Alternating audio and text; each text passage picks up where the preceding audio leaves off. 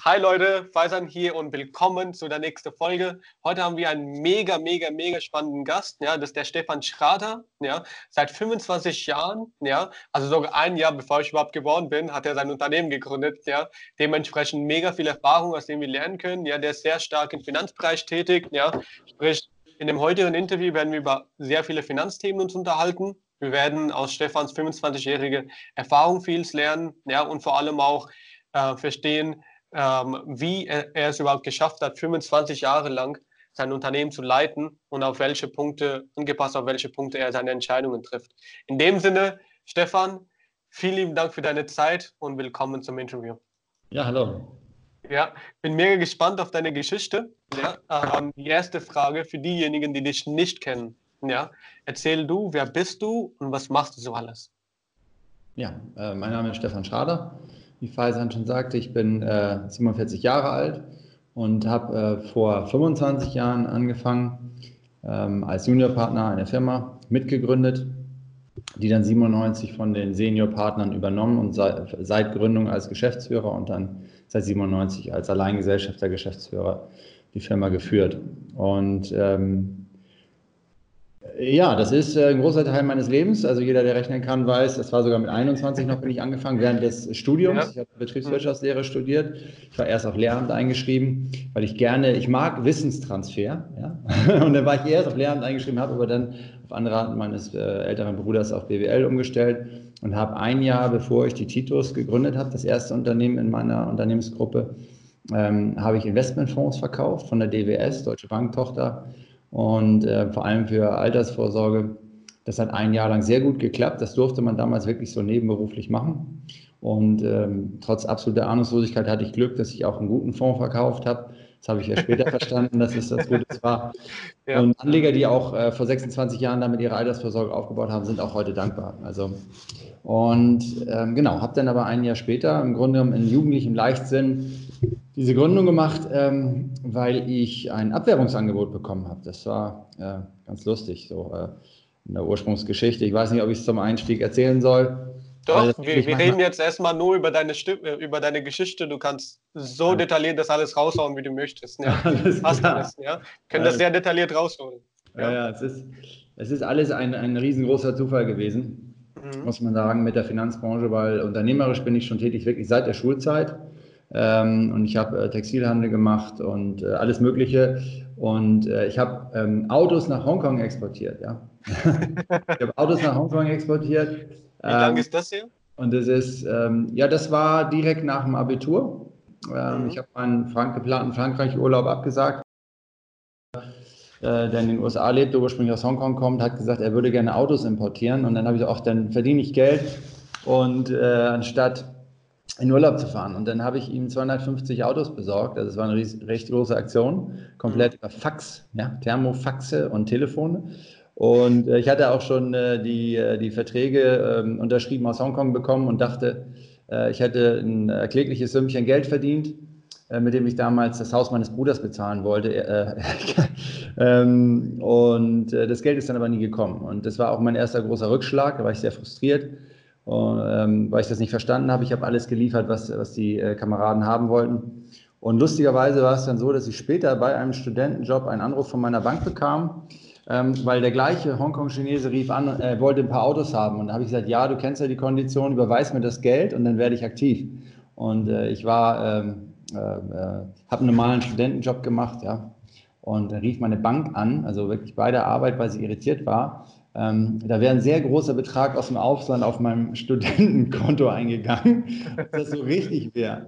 Genau. Und äh, dann, ähm, äh, ja, und dann hatte der die Vorkasse geleistet und dann hatte ich die Aufgabe, eben die Autos zu besorgen innerhalb von zweieinhalb Wochen und nach Hongkong zu exportieren. Und äh, die Connection, sag ich mal, zu dem Finanzjob ist im Grunde genommen, was zeigt, wie groß der Zufall ist. Das war natürlich eine ganz tolle Erfahrung. Also mhm. ich das dann alles ganz schnell lernen und habe die Autos dann immer ein paar Tage gefahren, bis ich sie ähm, verladen habe in Hamburg im Hafen mit einem Freund. Und als wir die letzten beiden Autos im Hafen Hamburg verladen haben äh, äh, und über die, er mich überzeugen wollte, dass wir abends kräftig feiern, ja, ähm, da habe ich gesagt, nein, ich habe da so ein Gespräch, mein Bruder hat mir geraten, äh, ich soll da so ein Bewerbungsgespräch machen für einen anderen Job. Und das war dann eben in der Finanzbranche für den Verkauf von Investmentfonds. Und wenn man mal ehrlich ist und zurückschaut, ähm, in dem Alter, 21 Jahre, äh, Feiern gehörte zu, äh, durchaus zu den Lieblingsbeschäftigungen bei mir, wie bei vielen Studenten. ähm, also die Wahrscheinlichkeit, dass ich dieses äh, Bewerbungsgespräch wahrnehme, war eigentlich relativ gering, ja, weil ich fühlte mich natürlich wie der King, saß im Hamburger Hafen, hatte gerade Autos nach Hongkong exportiert, waren auch große Luxuskarossen, hatte ein paar Euro verdient mhm. und ich aus Pflichtbewusstsein meinem Bruder gegenüber zu diesem Bewerbungsgespräch gegangen und bin so dann in der Investmentfondsbranche gelandet. Ja. Also so bin ich dazu gekommen und ein Jahr später wieder ein ähnlich großer Zufall. Ähm, ich wollte einen Freund besuchen, der ein Kino geleitet hat als Studentenjob. Äh, und neben dem Kino war ein Fondshop. Die waren damals äh, angesagt. Das war, äh, da gab es so Fondshops halt, ja, also Ladenlokale, wo man Fonds kaufen konnte. Und neben dem Kino war so ein Fondshop und da saß ein, stand ein junges Paar davor und er hat sich umgeschaut und die habe ich angesprochen und gesagt, ja, Investmentfonds sind was Tolles, ne? Und wenn ins Gespräche kommen, um ihnen dann meine Visitenkarte zu geben, dass ich sie auch beraten könnte.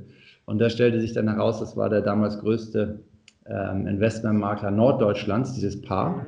Ähm, und äh, die fanden dann natürlich meine mutige Akquisition am Schaufenster gut und haben mir dann ein Jobangebot gemacht, ob ich nicht im mhm. Büro der Stadt eröffnen will für sie. Und dann habe ich in meinem jugendlichen Leichtsinn gedacht, Mensch, wenn die dir so ein tolles Angebot machen, dann kannst du es ja gleich selber machen. Und habe dann eben mit den Senior-Partnern diese Gründung gestartet, ja so bin ich auf jeden Fall dazu gekommen und äh, von Anfang an hat mich das Thema Investmentfonds fasziniert, also inhaltlich fasziniert auch. Ja. Äh, ich habe nach wenigen Wochen die Schulung in dem Büro gemacht, wo ich gearbeitet habe, ähm, also wo 40, 50 Mitarbeiter gearbeitet haben damals. Ähm, habe mich wirklich tief eingearbeitet in, in, in den Fonds, wie es funktioniert mit Absicherung. Also mich hat das Thema sofort fasziniert. Und das ist auch der Kern des Geschäfts ähm, und der rote Faden, der sich durch, durch alles durchzieht, worüber wir vielleicht reden.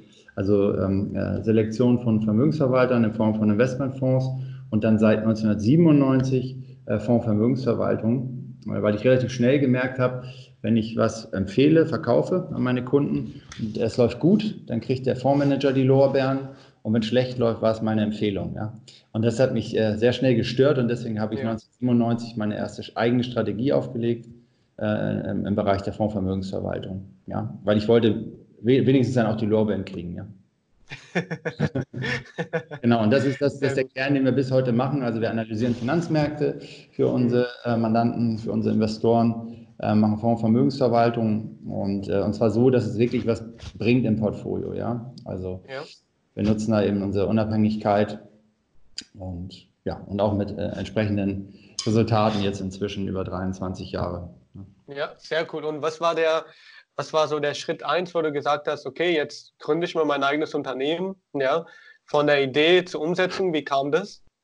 Ja, das äh, ist ganz spannend. In der Abi-Zeitung steht schon, Stefan wird Unternehmer, hat er sich vorgenommen, mit 30 wird er spätestens Unternehmer. So, und dann war es ja de facto so, dass ich äh, wirklich eine Woche nach dem Abi äh, kam dieser Austauschschüler und wollte Autos haben. Also es hat dann nicht ganz so lange gedauert. Also in mir drin, also dieses Selbstbestimmte, mhm. Äh, das mag ich schon gerne. Ja, also auch der Firmenname Titus, das ist ja ein Akronym und ähm, der, das steht eben für Transparenz, ähm, für äh, Integrität, für Tatkraft, ähm, für äh, Unabhängigkeit und für Selbstbestimmtheit. Und also es mhm. sind schon Werte, die tief in mir drin sind, ja. Und äh, unternehmerisch kann man dem eben am besten nachkommen. Also also es war eigentlich immer schon da. Mhm. Und äh, der, der, der Kicker in die Finanzbranche, sage ich mal, das war mein Bruder, ganz eindeutig. Und mein mhm. Bruder ist elf Jahre älter, bis heute mein engster und bester Vertrauter. Und natürlich mhm. gerade so im Jugendalter auch ein mega Vorbild, ja, ein Superheld. Und der hat gesagt, damit musst du dich beschäftigen. Investmentfonds werden die nächste große Sache. Und dann habe ich das ja. gemacht, weil er es angeordnet hat. Sehr schön. Und kannst du das heute bestätigen, dass es die nächste große Sache war?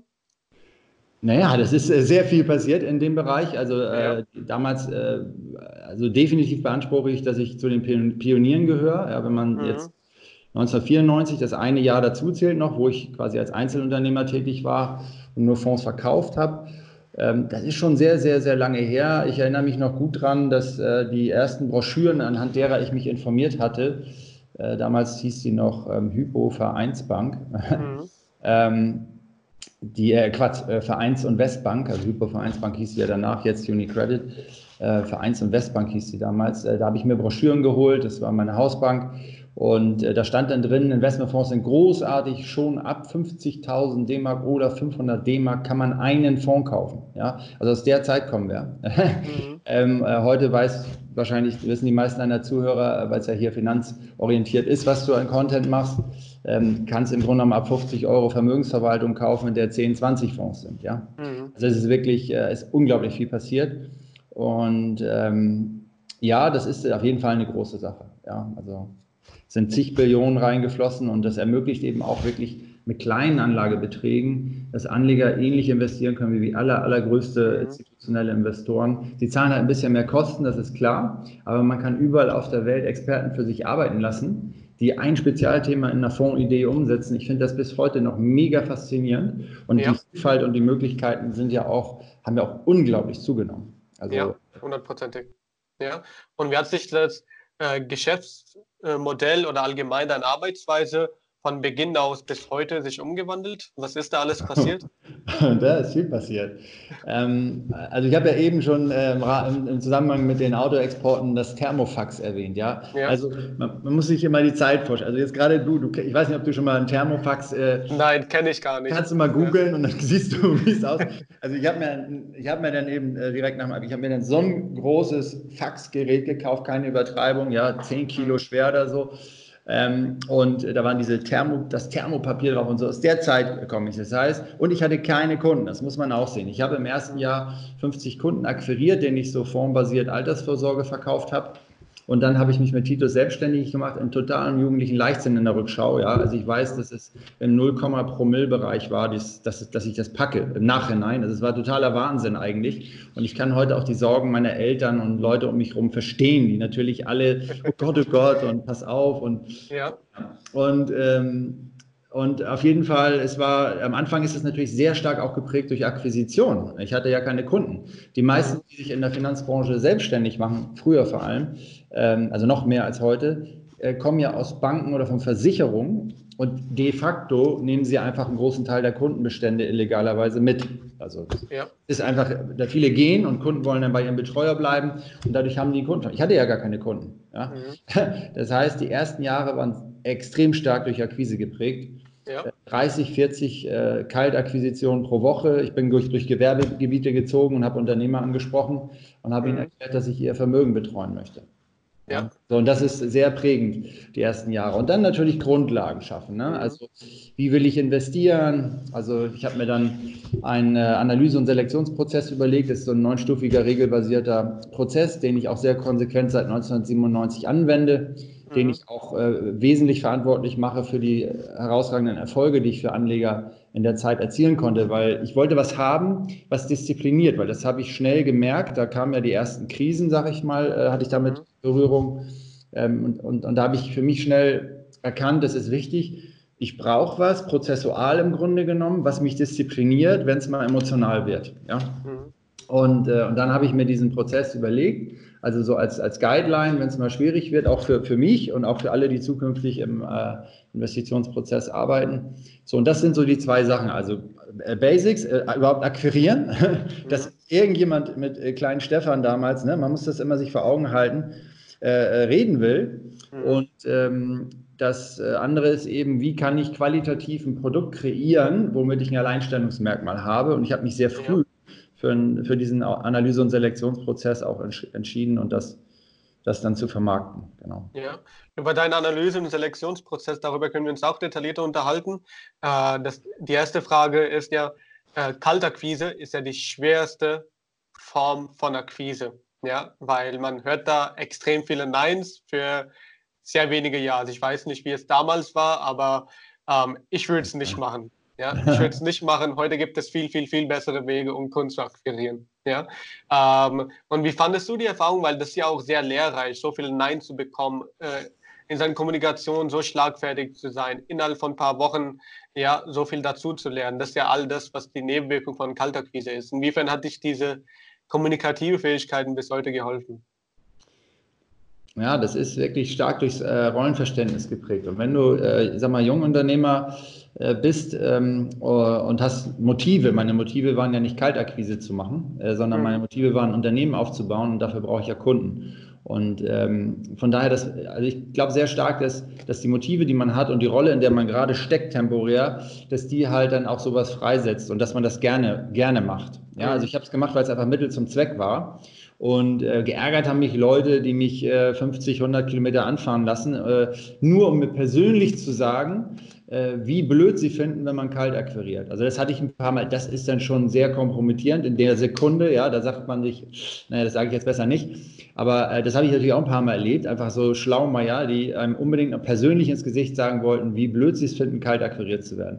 Ansonsten ist tatsächlich äh, habe ich das Glück von der Einstellung auch, auch was Vorträge angeht und so. Ich habe am Anfang sehr viel gemacht über Vorträge und Roundtables, dass meine, meine intuitive Einstellung war immer, wenn ich einen, einen Fachvortrag halte und da sitzen 50, 100 Leute, 30 Leute, 15 Leute, egal wie, nehmen wir mal jetzt die größten, die ich am Anfang hatte, so zwischen 50 und 100 Leuten, dann fand ich das unglaublich toll, weil ein Großteil von jedem Einzelgespräch ist ja auch immer der gleiche Informationstransfer. Ne, zu erklären, ja. wie funktioniert ein Fonds und warum ist das gut. Und, und ich habe immer gedacht, wenn mir 50 Leute auf einmal zuhören, ich spare ja so unglaublich viel Zeit. und, äh, und das ja. ist, ja. also von daher ist das als Mittel zum Zweck fand ich das irgendwie okay. Also es gehörte halt dazu. Und man hat ja auch in dem Alter, ähm, also ich bin äh, sehr energetisch, sage ich mal, in diese Lebensphase gegangen. Ich war, hab, äh, also ich war vom Fitnesszustand Leistungssportler. Ich habe Sportabitur gemacht, acht Trainingseinheiten die Woche und so weiter. Ich hatte quasi unbegrenzt Energie, so wie das halt mit Anfang 20 ist. Ich habe die ersten Jahre 100 Stunden die Woche gearbeitet, alle zwei Wochen auch mal eine Nacht gar nicht geschlafen, 40 Stunden durch und ich fand es geil. Ja, das war ein paar Jahre so. Ich fand das ganz toll wenn, wenn mir auch Leute in, in, meinem Ort gesagt haben, das ist so eine Kreisstadt mit 30.000 Einwohnern, oh Herr Schrader, ich habe gesehen, gestern Abend bei Ihnen um halb zwölf noch Licht gebrannt. Früher fand ich das ganz, da habe ich gedacht, oh, ich bin ein toller Typ. Ja, heute ist es mir tatsächlich, wenn ich äh, abends um elf mal E-Mail schreibe, dann ist es mir eher unangenehm und ich verschicke sie dann lieber am nächsten Morgen, ja, damit niemand mhm. denkt, ich habe es noch nötig. Aber nee, es ist, äh, das ist ungefähr, du kannst dir das so vorstellen, wahrscheinlich ist für mich damals Kaltakquise äh, eine Notwendigkeit gewesen und fühlte sich so an wie für dich. Wie haben wir uns kennengelernt? Ja? Mhm. Wir haben uns über LinkedIn kennengelernt, das war auch kalt. Ähm, ja ich weiß ja schon gar nicht mehr, wie das war, aber eigentlich ist es jetzt heute, das Medium hat sich verändert. Ja, das ist natürlich anders, äh, weil es digital ist und Nein nicht so weh tut. Aber es werden auch viele Kontaktanfragen von dir wahrscheinlich nicht bestätigt, genauso wie bei mir auch. Und ich bestätige auch nicht ja. alle, genau. Ja. also bei mir, ich schreibe so knapp, wenn ich so knapp 100 Leute anschreibe, ja, antworten vielleicht zwei oder drei. Ja. Wow. Äh, ja. ja. dann weißt du, wie Kaltakquise aussieht. genau. Aber das, ja. äh, die Erfahrung, die du vielleicht auch machst und andere heute machen und ähm, warum ich es heute auch ganz spannend finde, wenn man neue Unternehmen aufbauen will, Netzwerke mhm. aufbauen ähm, will, ist, dass die, die, diese vielen Optionen, die man hat, die geben einem eine gewisse Gelassenheit. Und Kaltakquise ist unangenehm, wenn du fünf Termine die Woche hast. Ja, ja, dann ist es unangenehm, weil jeder einzelne Termin einfach relativ hohes Gewicht hat in deiner eigenen Wahrnehmung. Aber ich kann dir aus der Zeit damals sagen, äh, ich hatte fünf bis sieben Termine pro Tag. Jeder einzelne Termin ist subjektiv vollkommen egal. Der ist mir halt vollkommen egal gewesen. Es war jedes Mal ein sportlicher Ehrgeiz und eine Neugierde auf die Menschen, und das ist auch bis heute so, und das sage ich auch jedem Vertriebler.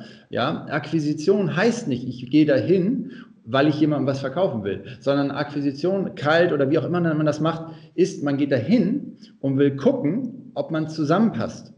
Und wenn man zusammenpasst und was machen möchte, dann entscheide ich für mich, das war tatsächlich ab Tag 1 meine Geisteshaltung, dann entscheide ich, ob ich das will. Und wenn ich ein Ja dran mache, und dann kämpfe ich, dass der andere auch erkennt, dass wir was zusammen machen wollen. Ja? Aber mein, ich bin in jedes Gespräch nur gegangen, ich will mal gucken, ob der passt. Und ich habe auch, ich habe auch hundertfach Leuten gesagt, dass es nicht passt. Weil ich habe von Anfang an ja Dauermandate akquiriert. Also mein, mein, meine Vorstellung als Anfang 20-Jähriger war ja, mit den Leuten muss ich im Zweifel 40, 50 Jahre klarkommen. Ja. Ne, also, also ich habe mich auch immer gefragt, oh, habe ich dazu Lust? Und ich habe wirklich von Anfang an konsequent ja. Äh, auch, auch Nein gesagt von mir aus. Mhm. Und dann irgendwann natürlich auch tatsächlich Kollegen empfohlen und so. Das mache ich bis heute, mhm. wenn es nicht passt. Spannend, ja, spannend. Ja, und wie siehst du dann ähm, heute in der Rolle, wo du bist, heute leitest du dein Unternehmen und machst du heute noch Vertrieb oder sind dafür, ist dafür jemand anderes zuständig? Wie ist das? Ähm, ich habe Ja, das ist jetzt vom Zeitpunkt, wo du die Frage stellst, ist das relativ, ist das ziemlich spannend, weil ja. ähm, ich habe, ähm, ich bin jetzt über zehn Jahre quasi, habe ich null, gar nichts gemacht aktiv, also wirklich überhaupt mhm. gar nichts. Ähm, wenn du meine Internetseite, die ist heute jetzt auch nicht äh, preisverdächtig, aber hättest du dir die vor drei Monaten angeguckt, dann hättest wäre dir übel geworden. Also und, und da, dafür gibt es einen Grund. Ähm, ja. Ich, ich habe einen ziemlich guten Track Record, was Krisenzeiten angeht. Ja, also ja. ich hatte 2000 äh, hatte ich eine, eine Long-Only-Strategie, also ich konnte nur in Aktien investieren und nur an steigenden Kursen profitieren. Das war meine erste Strategie, die ich 97 mhm. aufgelegt habe. Ich habe Ende 99 aber ähm, äh, so eine Roadshow gemacht mit Vorträgen, wo ich erklärt habe, dass die Internetbase platzen wird. Und ich hatte halt ein, ein relativ defensives Portfolio. So. Ähm, ich habe 2007 zwischen Februar und Oktober 85 Prozent der Aktienbestände verkauft und bin an die Seitenlinie gegangen und habe dann ja auch, äh, also war ich ein Jahr zu früh, hat aber dann Ende 2008 keiner drüber geschimpft. Mhm. ähm, und ich habe in der Folge von 2008 sehr viel Geld bekommen, sehr leicht. Also da musste ich dann nicht so viel machen, hatte kurzzeitig den äh, Beruf nebenberuflich, äh, den Ruf nebenberuflich Hellseher zu sein.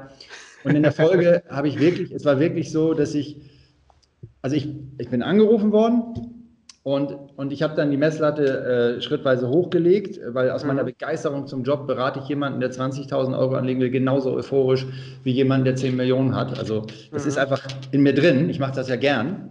Und ja. ich habe dann irgendwann die, die Messlatte für Neuanlagen relativ hoch äh, ge gelegt für mich selbst und habe dann, mhm. wenn darunter Empfehlungen kamen, habe ich die an Kollegen weiterempfohlen. Ich habe ja auch ein B2B-Netzwerk aufgebaut. Mhm. Ähm, so, und das heißt, ich habe so diese klassische Akquisition gar nicht, gar nicht mehr gemacht. Ich habe das dann die letzten Jahre versucht auszulagern, ja, mhm. was ich im Nachhinein als einen relativ großen Fehler betrachte. ähm, und äh, da haben wir zwar viel Umsatz gemacht, aber unterm Strich war das nicht so erfolgreich, dass ich das weiter, weiter betreiben möchte. Bless you. Ja.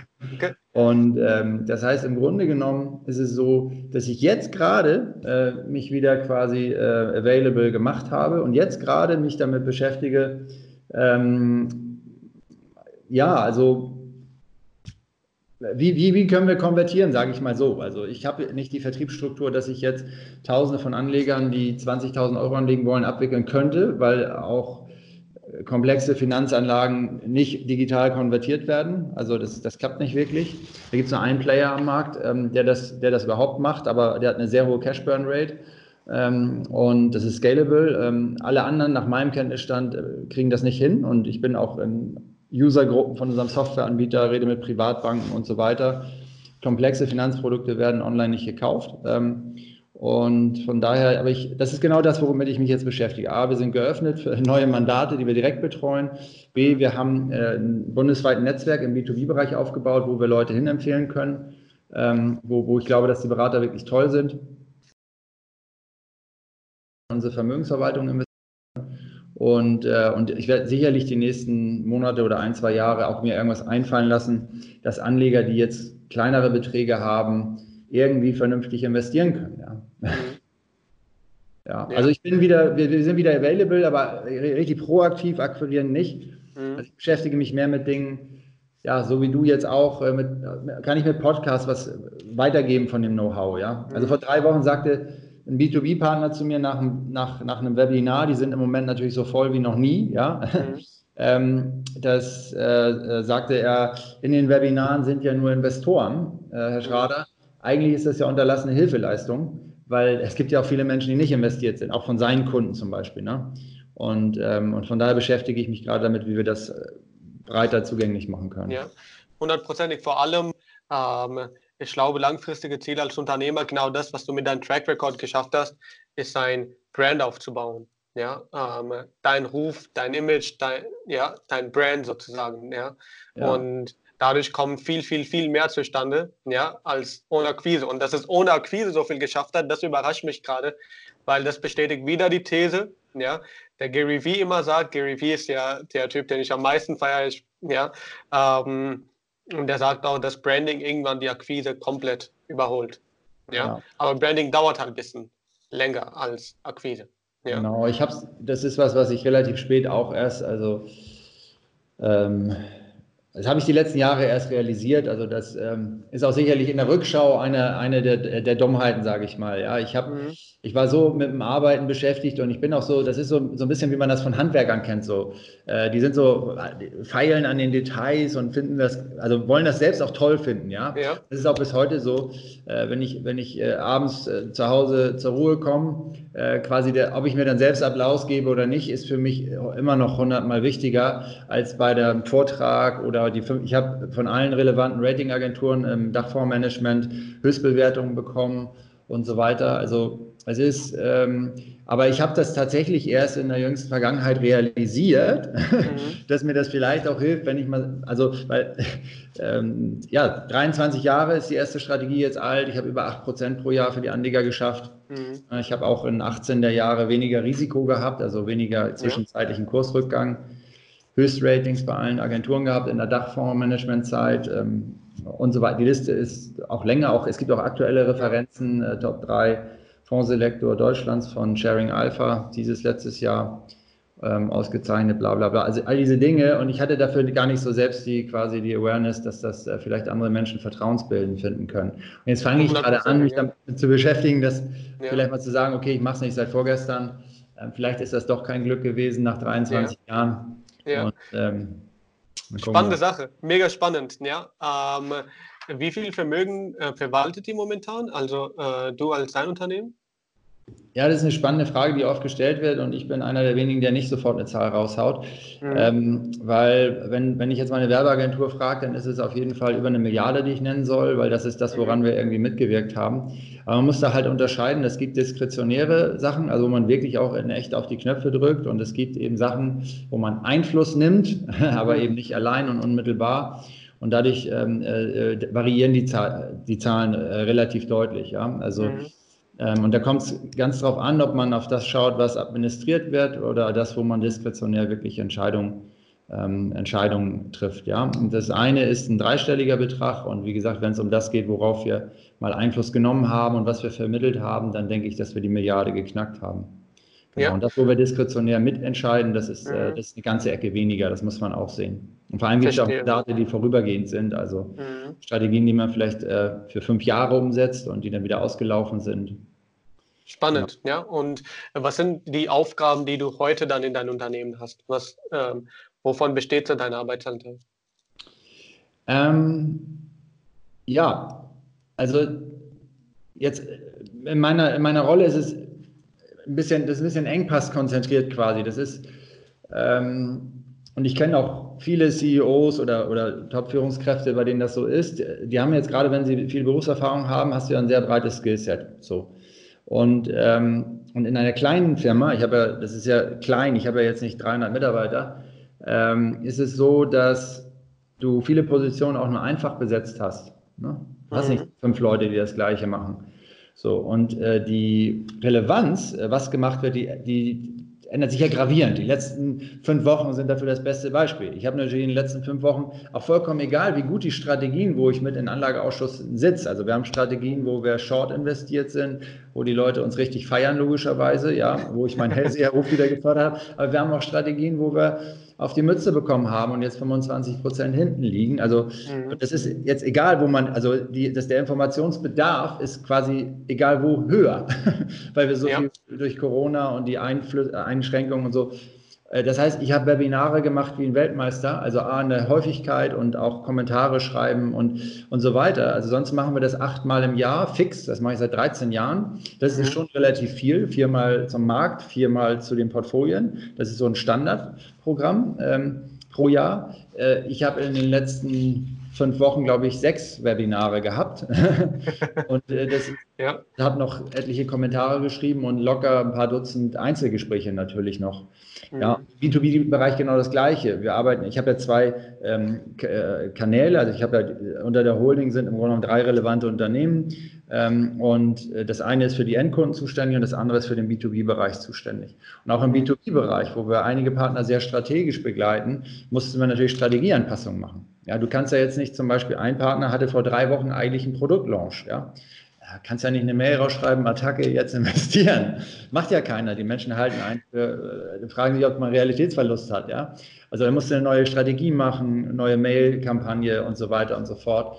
Und ähm, die Leute erstmal abholen. Und wir haben auch Befragungen gemacht. Also haben zum Beispiel im B2B-Bereich empfohlen, dass man einfach abfragt, die Kunden. Was wollen sie? Ja? Wollen sie, dass wir normal weitermachen? Worüber wollen sie was hören? Wollen sie ein Webinar? und so weiter. Und viel improvisiert. Das heißt, die letzten Wochen sind sehr stark durch äh, Kommunikation geprägt, das ist das eine. Mhm. Ähm, und das ist auch wichtig, ja. Man muss, äh, muss da sein, muss Präsenz zeigen. Ähm, und am Ende geht es ja immer nur um Kunden. Das ist, ne, am Ende zahlt ja immer, der Kunde zahlt ja alles. und um sein Bedürfnis und Bedarf geht es. Und dazu gehört eben gerade im Finanzsektor, dass man da ist, wenn es unbequem wird. Und das andere mhm. ist natürlich das Handwerkliche, ist das äh, alles, was mit Portfolio-Management zu tun hat. Ne? Das ist natürlich eine super anspruchsvolle Zeit. Und ähm, genau, und das war jetzt zum Beispiel die letzten fünf Wochen ganz klar mein Fokus, was relativ mhm. operativ ist. Ja, ich habe aber auch intern zum Beispiel die, wir haben einmal die Woche haben wir so ein Meeting mit allen Mitarbeitern. Also das ist immer schon telefonisch, weil wir auf mehrere Standorte verteilt sind. Da habe ich jetzt mhm. zwei die Woche gemacht zum Beispiel. Ja, einfach, dass man noch äh, einfach, dass man einen Anlaufpunkt hat, auch noch mehr als sonst. Ja. Und, ähm, also Kommunikation ist jetzt gerade wichtig, dann wird das hochgefahren. Und in anderen Zeiten äh, kümmert man sich vielleicht um die Jahresabschlüsse ähm, und, ähm, ja. oder Personalgewinnung zum Beispiel. Also mhm. wenn ich mhm. jetzt zwei, drei Jahre zurückgehe, da habe ich wirklich einen großen Teil meiner Zeit mit Personalgewinnung verbracht und das war halt auch super, super schwer jetzt für den Standort München vor allem. Ähm, das wird halt leider, sag ich mal, also gut für Unternehmer äh, wie, wie mich, aber leider insgesamt wird leichter in den nächsten Monaten natürlich durch die mhm. wirtschaftlichen Auswirkungen. Also ich bin überzeugt, um es mal zu versuchen auf den Punkt zu bringen, dass ähm, in kleinen Unternehmen, kleineren Unternehmen, also da meine ich auch tatsächlich welche, die durchaus ein, 200 Mitarbeiter haben, mhm. äh, wenn der CEO so wie ich aus dem Operativen kommt im Grunde genommen. Ne? Es gibt ja auch CEOs, die nur führen und managen. Ähm, aber selbst quasi nie handwerklich an der Basis waren. Aber wenn man so wie ich quasi die gesamte Wertschöpfung kennt, weil man so von null auf äh, äh Kinderzimmer bei den Eltern quasi noch, ja, also mit 21 war ich Student, habe meine Studentenbude gehabt und habe zur Hälfte bei meinen Eltern gewohnt. Wenn man, wenn man so da reinwächst, ähm, dann kannst du halt sehr viele Dinge im Unternehmen noch ganz schön gut und dann geht man dahin, wo man gerade am meisten gebraucht wird. Und das ist mal der Einkauf, ne? das ist mal der Verkauf, das ist mal Troubleshooting, so wie jetzt mhm. äh, und so weiter. Ne? Also von daher ist es relativ vielfältig. So kenne ich es aber auch von vielen anderen Firmen. Ja, also du hast einen sehr starken Hands-on-Approach heute. Ja. Ja, sehr cool. Würdest du dich heute als äh, erfolgreich bezeichnen? Ja, auf jeden Fall. Äh, ich definiere das, ähm, ich definiere das vom Kunden her. Ne? Mhm. Das ist, ich weiß, dass viele das definieren über, über den äh, Kontostand und die Vermögens- und Besitztümer. Ähm, vom Kunden her ist das relativ einfach äh, zu beantworten und mit einem glasklaren Ja, mhm. ähm, weil die Ergebnisse, die ich langfristig für Kunden erzielt habe, einfach äh, in absoluten Zahlen und im Wettbewerbsvergleich weit überdurchschnittlich sind. Und ja. dann, dann bin ich erfolgreich. Und das sind eben jetzt nicht fünf Kunden, sondern das sind ein paar mehr. Ja, klares Ja. Äh, unternehmerisch, ich könnte jetzt sagen, wir sind ja unter uns, ähm, äh, sieht das tatsächlich anders aus. Also ich bin in der Rückschau äh, der Meinung, ich hätte deutlich, deutlich, deutlich mehr erreichen müssen. Also unternehmerisch bin ich froh, dass ich äh, erst 47 bin. Ja. Unternehmerisch bin ich tatsächlich Stand heute überhaupt gar nicht zufrieden. Ja. Also ich finde, für die Ergebnisse, die ich für die Kunden erzielt habe, ich bin noch ein total kleines Licht. Also ich meine, mhm. Also jetzt mal provokant gesagt, BlackRock wurde ein paar Jahre vor Cheetos gegründet. Ne? Also jetzt mal ganz provokant gesagt. Also ja. alle in der Leitung, die das nicht zuordnen können, ungefähr 6 Billionen unter Verwaltung. Die tagesaktuellen Stände kenne ich nicht, äh, weil die Schwankungen gerade recht hoch sind. Aber ähm, Larry Fink, ja. das Unternehmen, ähm, äh, nur einige Jahre vor mir gegründet. Also ja. im Vergleich dazu bin ich natürlich ähm, eine totale Knackwurst. Also liegt aber auch daran, dass meine Branding Awareness eben nicht da war und ich habe äh, darauf geachtet, äh, das zu entwickeln, das zu kommunizieren und auch Wege ja. zu finden, wie ich quasi in Masse skalieren kann. Ich habe ein sehr analoges Geschäftsmodell, also es geht sehr stark über Gespräche wirklich, die physisch mhm. stattfinden. Ähm, Webinare, sage ich mal, vor 13 Jahren war das super innovativ. Ähm, mhm. ne, ich habe und so weiter. Aber das ist nicht, habe ich nicht implementiert, um, um zu skalieren. Und dadurch ist es, Verstehe. subjektiv unternehmerisch nein, mhm. für meinen Anspruch, ja, für meinen ja. Anspruch. Ja. Ähm, und äh, weil ich den auch im Verhältnis zu den Kundenergebnissen sehe. Aber fettes Ja, natürlich. Also, weil ich für meine mhm. Kunden super Ergebnisse erzielt habe. Ja. Und, genau. Ja, sehr cool. Also das sind jetzt sehr, sehr, sehr viele Fragen, die ich jetzt aus dem Gespräch heraus dir stellen würde. Ja, ähm, es kommt noch vieles, ja, viele Business-Fragen. Jetzt haben wir viel deine Geschichte kennengelernt. Das war mega spannend. Ja, ähm, die erste Frage, die jetzt einfach in Anschluss zu Larry Fink-Geschichte. Ja, wenn du heute dir CEOs anschaust, ja, oder Geschäftsführer allgemein, die Führer von einem Unternehmen, ja, ähm, auf welche Eigenschaften oder Vorgehensweisen oder Gewohnheiten achtest du? Welche empfindest du als gut? Ja.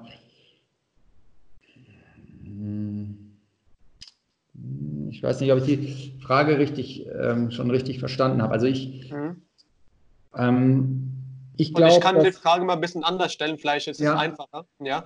Welche Eigenschaften, Verhaltensweisen oder Gewohnheiten braucht jemand, um als CEO erfolgreich zu sein? Ah, okay, ja gut. Danke. Ja. Ähm, die wahrscheinlich, äh, weil du Gary Vee auch gut findest.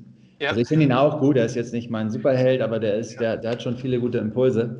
Mhm. Ähm, also es ist tatsächlich so, dass ich auch äh, immer schon dass äh, die, sag mal, die Persönlichkeit ähm, äh, über den Status des Skillsets gesehen habe. Ja?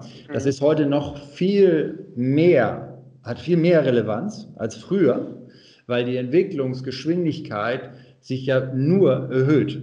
Ja, also es ist ja bisher so, dass die Anforderung schnell viel zu lernen und auch agil, nennt man das heute, agil äh, zu sein, äh, hat ja nur zugenommen und das wird natürlich, es wird nie wieder in der Zukunft so langsam sein wie heute. Und damit meine ich nicht, weil wir alle gerade runtergefahren sind, sondern das hätte ich vor fünf Wochen genauso gesagt. Ne? Das muss man sich mal vor Augen halten. Alle, die sagen, boah, es wird immer schneller und oh Gott, oh Gott. Ja, das stimmt, aber es wird auch nie wieder so langsam sein wie heute, weil die Geschwindigkeit wird noch mehr zunehmen. Und das ist ähm, egal, ob man das gut findet oder nicht. Ja? Ähm, das heißt, dass die Fähigkeit von Menschen, sich weiterentwickeln zu können und zu wollen, äh, extrem wichtig ist. Und ich sehe, äh, was die Person angeht, er geht mehr Wertesystem äh, über Lebenslauf im Grunde genommen. Und die Bereitschaft und Fähigkeit, sich weiterzuentwickeln, geht auch über, ähm, sage ich mal, äh, Referenzen und das Skillset, was man mitbringt. Gleichwohl ist es so, dass ich sehr stark an Spezialisierung glaube. Ja? Also Kunden wollen einfach top Top, Top Leistung haben. Und das heißt, du brauchst irgendwo totale Spezialisierung und musst die als Unternehmer ganz sinnvoll miteinander kombinieren können zu einem Team, was dann für einen Kunden ein außerordentliches Produkt, außerordentliche, sag ich mal, Erfahrung äh, äh, bringt.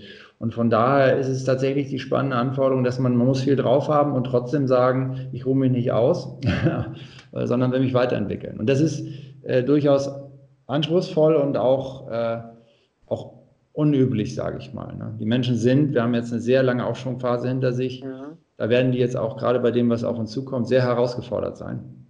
Ja, hundertprozentig. Ja. Und in wie, wie, siehst du das Thema Langfristigkeit in Unternehmenskon äh, in, Unternehmen, in Kontext von Unternehmertum, ja, weil du hast ja vorhin gesagt, du hast ja, du bist jetzt 47 und viele würden sagen, ja, bei 47, okay, ich nähe jetzt langsam mein Ende, äh, meine Rente zu, ja, und das Leben ist langsam so zu Ende und du sagst, ja, du hast noch die Hälfte von deinem Leben erreicht und das fand ich mega spannend, ja. Ähm, inwiefern ist da in der Hinsicht, ja, äh, von deiner Sichtweise aus 47-jährigen Langfristigkeit in, Konzept, in Kontext von Unternehmertum wichtig? Das halte ich für extrem wichtig, äh, weil ähm, das auch tatsächlich entgegen der Behauptung ganz vieler Menschen äh, interessiert am Ende Mitarbeiter und Kunden, mhm. dass man ein Stück weit berechenbar ist, dass man langfristig Sicherheit gibt. Ja. ja? Und äh, natürlich wollen viele äh, baden, ohne nass zu werden, nenne ich das mal. Also viele wollen diese Sicherheit und so weiter und so fort, ohne dass sie das eigene Commitment eingehen müssen. Ja, man will ja diese Multi-Optionen haben, immer flexibel sein und so. Kann ich verstehen. Aber jetzt mal wirklich so aus der Vogelperspektive drauf geschaut, äh, diese Langfristigkeit, dass man also, dass man eine, eine, sag mal, visionäre Richtung hat, Äh, mhm. Bin ich 100% von überzeugt, ist wichtig. Ja, man muss ja, Neu, Neudeutsch heißt ja den Purpose, ja, wofür tritt man an? Und der ist ja, äh, der, der ist wichtig. Dieses pseudo-detaillierte Ausformulieren finde ich wiederum nicht so, meistens nicht so sinnvoll, aber man muss, jeder Mitarbeiter will wissen, wofür man antritt und letztendlich auch jeder Kunde, ja. Äh, da finde ich äh, eben dieses Why, How, What äh, von Simon Sinek äh, extrem wertvoll. Also jeder, der es nicht kennt, der, der jetzt hier zuhört, unbedingt eingeben, den TED Talk anhören. Ähm, ist wirklich, wirklich groß. Ähm, also ne, das Why, wofür tritt man an? Ich nenne das die jeder Mitarbeiter haben und jeder Kunde will die haben. Der will, das ist ja auch das Berechenbare. Es ist auch so, wenn ich mit einem Mitarbeiter oder Kunden spreche und dem ein Leistungsversprechen mache, dann kann ich dem ja Sachen hundertprozentig versprechen, worauf er sich bei mir verlassen kann, die ich hundertprozentig liefern werde in Zukunft. Und das ist dieses Why und How. Also das, wofür trete ich an als Schrader und Titus Unternehmensgruppe und ähm, wie sind die Big Points, wie ich das mache. Also wenn jemand bei mir investiert, kann ich ihm sagen, der neunstufige Analyse- und Selektionsprozess, den ziehe ich durch, egal was, was kommt. Und dann sage ich ihm auch, er kriegt genau das, was dieser Prozess macht, aber eben auch nicht mehr. Er kriegt aber, er kriegt also nicht immer das Beste und überall, sondern er kriegt Prozesstreue und inzwischen auch ein Proof of Concept über 23 Jahre. Aber das kriegt er, das kann ich ja wirklich versprechen, hundertprozentig. Und sowas, diese Sicherheit und diese Langfristigkeit, meine These ist, will jeder und ist auch wichtiger, also der Erfolg, den man damit erzielt, ist am Ende auch wichtiger als alles andere. Also auch als die Stimmung am Arbeitsplatz kurzfristig. Das ist was, was ich mehrfach schmerzhaft erleben musste. am Ende interessiert der Erfolg und der wird daran gemessen, ob man in Zukunft das tut, was man heute verspricht zu tun bei sich verändernden Rahmenbedingungen. Ja, ich hoffe, das war jetzt verständlich. Ja, auf jeden also, Fall. Das ist das. Das ist in der Vermögensverwaltung die ultimative Leistungsanforderung. Das ist das, wo wir in den Manager-Interviews und so auch am meisten darauf achten, wo wir, wo wir die Manager dann daran messen. Ja, die sollen ja das tun, was sie versprochen haben zu tun. Ja, also wenn ein Manager zum Beispiel sagt, er hat eine sehr defensive Strategie, die er wie folgt umsetzt, weil er ein, ein schwieriges Kapitalmarktumfeld erwartet, und dann ist das Kapitalmarktumfeld auf einmal super gut und der erzielt eine mehr Performance als seine Wettbewerber, dann schmeißen wir den genauso raus, also weil der hat ja nicht gemacht, was er wollte. Ja? Mhm. Er hat ja versprochen, dass er defensiv ist. Dann kann er ja nicht mehr Performance liefern in einem ja. guten Umfeld, sondern er muss weniger verlieren in einem schwierigen Umfeld. Ja? ja. Und so weiter. Also das ist diese Berechenbarkeit und das ist äh, Deswegen Langfristigkeit da super, super gut. Aber diese Pseudo-Business-Pläne, die auf fünf Jahre jeden Monatsertrag und jede Produktentwicklung und so weiter ähm, prognostizieren, sind natürlich totaler Bullshit, also totaler realitätsfremd. Ähm, das sollte man sich auch immer vor Augen halten. Ähm, das ist, es gibt ja diese, diese Projektorganisation Scrum, die dieses Thema aufgreift, dass man in nächsten Schritten denkt letztendlich, ja, weil das viel realistischer ist. Und die Idee dahinter, die finde ich äh, deutlich äh, ähm, praktischer und auch wenn es diesen Begriff Scrum noch nicht so lange gibt, äh, aber intuitiv habe ich ganz oft so gearbeitet. Ich habe also ähm, ich habe immer mehr über Input geredet, also was kann man, wie sind die eigenen änderbaren Anteile, wie kann man sich selbst einbringen in eine Sache, wie kann man den nächsten wichtigen Schritt erreichen, weil manchmal erkennt man dann ja auch erst, wo es genau weitergeht, ja.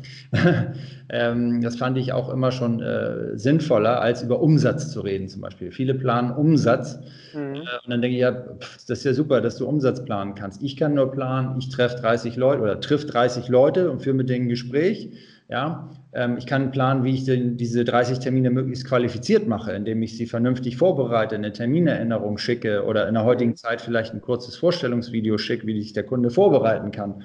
Mhm. Ihm vielleicht ein paar Hausaufgaben gebe. Haben Sie bitte folgende Unterlagen parat. Also ich kann daran arbeiten, wie qualifizierten Termine ist, wie viele ich habe.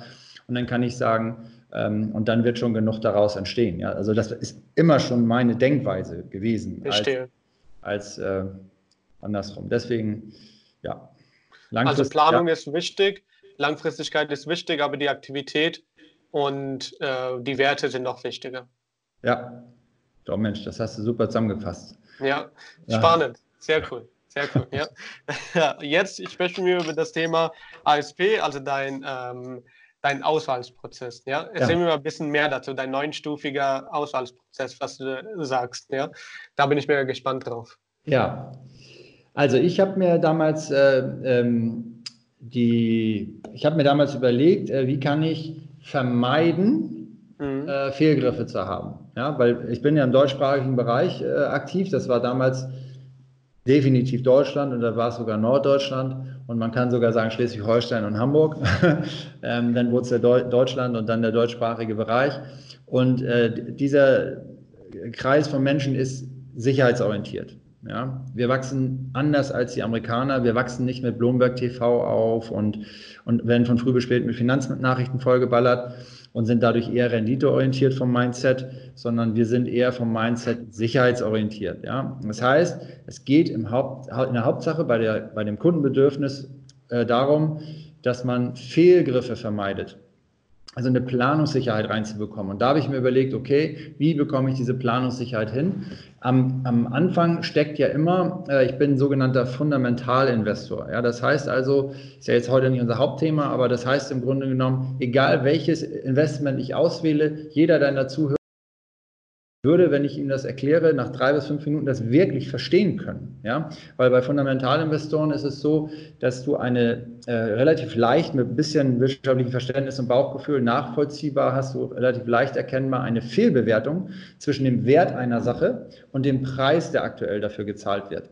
Ja, und zwar in beide Richtungen. Ja, das, was die meisten kennen, ist, etwas ist wertvoller als das, was im Moment an der Börse gezahlt wird. Gerade im Aktienbereich ist das das, worüber immer alle reden. Und dann kaufen dort eben die Aktienfondsmanager sich ein und hoffen, dass dieses Gap geschlossen wird. Ja, das ist so das Typische, das erzählen sie halt auch immer alle, ja. Aber darum geht es im Grunde genommen, dass Wert und Preis auseinandergehen und dass sich die Lücke schließt. Geht auch andersrum übrigens. Ne? Also wenn was total überbewertet ist, offensichtlich, dann kann man heute ja auch schon auf fallende Preise setzen.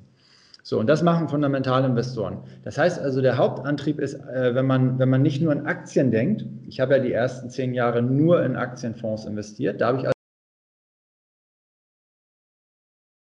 und habe dann das sind also Regionen ähm, wie, oder nee, ich erkläre erstmal den Prozess, genau. Ähm, und heute ist es so, seit, 1900, äh, seit 2007 bin ich Multi-Asset-Investor. Äh, ja, ich, ich hätte niemals gedacht, dass sich die Aktien danach wieder so toll entwickeln und dass der Crash nur so kurz ist. Ich hatte wirklich ganz große Katastrophen erwartet mit viel längerfristigen Folgen. Also Katastrophe war ja groß, aber die Folgen waren nicht so lang. Ähm, und, äh, und dann bin ich auf Multi-Asset umgestiegen, ja, so dass man also eben auch, ich habe dann Anleihen hinzugezogen, äh, Rohstoffe, Edelmetalle, Immobilien, Infrastruktur, also was man sinnvoll investieren kann.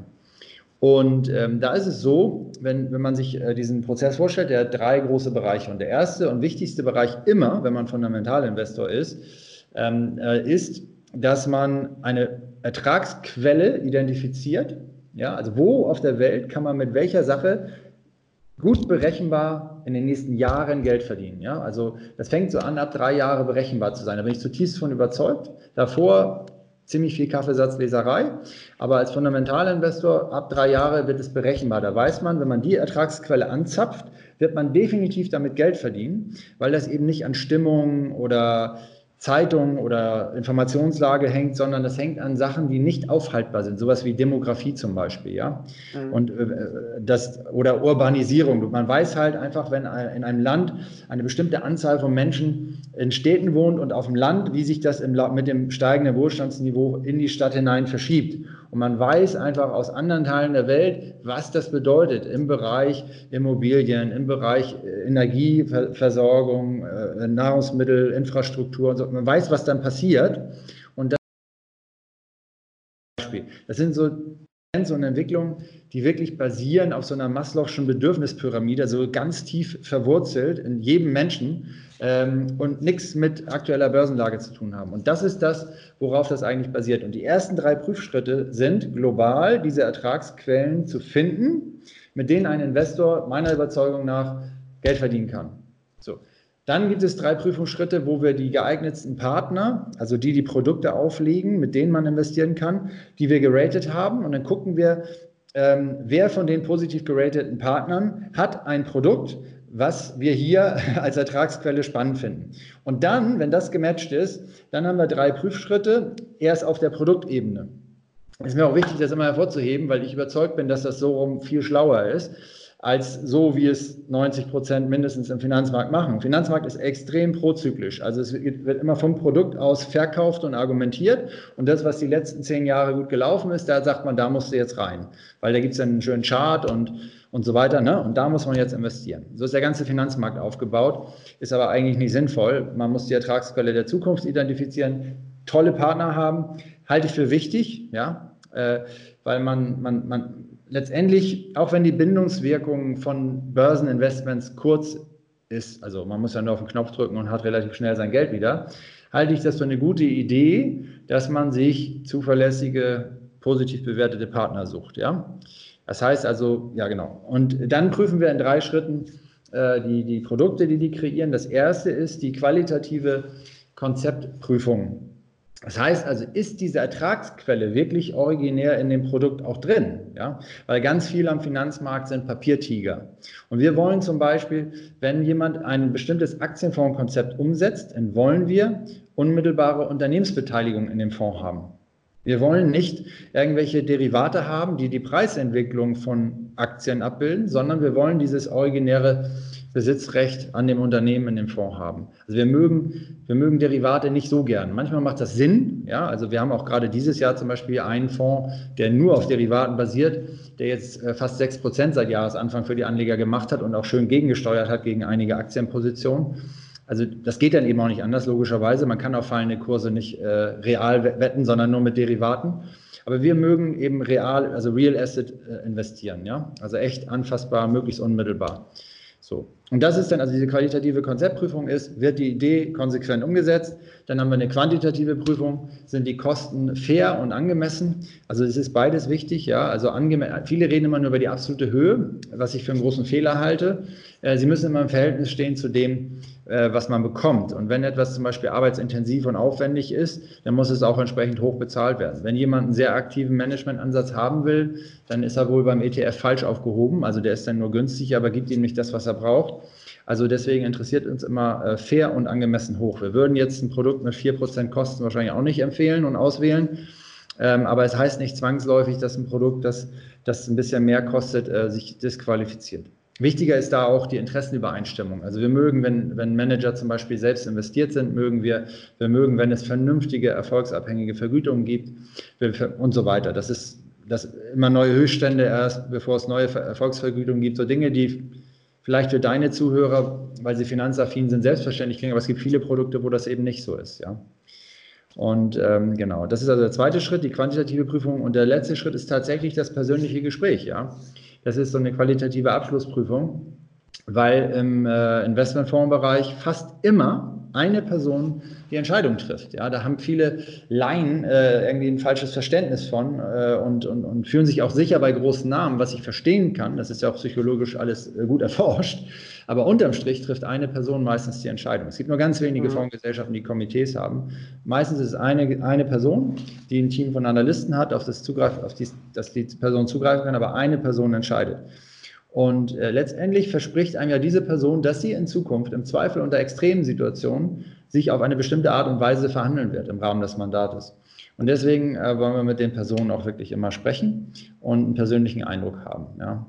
Und äh, das ist ganz, ganz wichtig. Also Genau. Also wir haben solche Gespräche auch schon zu zweit geführt tatsächlich, ähm, dass wir der eine sich auf Inhalte konzentriert und der andere quasi die, die ähm, Kongruenz zwischen Körpersprache und Worten äh, prüft und so weiter. Also es kommt darauf an, wie, wie ähm, ähm, ja, genau, was für ein Modell das ist und wie relevant das ist. Und, und es ist gerade in den letzten Jahren eine Herausforderung, weil die Hälfte der, meiner oder unserer Gesprächspartner, also ich mache die Zielfondsmanager-Selektion nicht alleine, aber die Hälfte der Gesprächspartner, das muss man sich vor Augen halten, ist ja auf unter 35. Mhm. Das heißt, die haben keine praktischen Krisenerfahrungen. Ja? Weil die 2008 einfach noch nicht, äh, im besten Fall waren sie im Studium und haben mit ihrem eigenen Depot ein bisschen Gas gegeben aber die hatten noch keine Portfolioverantwortung. Und Krisen machen Manager zu besseren Managern, definitiv. Also es selektiert die Analysten von den Managern aus. Ähm, aber es äh, ist eine Standardfrage im Selektionsprozess, äh, mit welcher Krise waren sie überfordert? Ja. Mhm. So, und äh, ich mag Manager, die mal überfordert waren, deutlich lieber, als welche, die das noch nicht waren. Weil das macht was mit einem und das ist konstruktiv.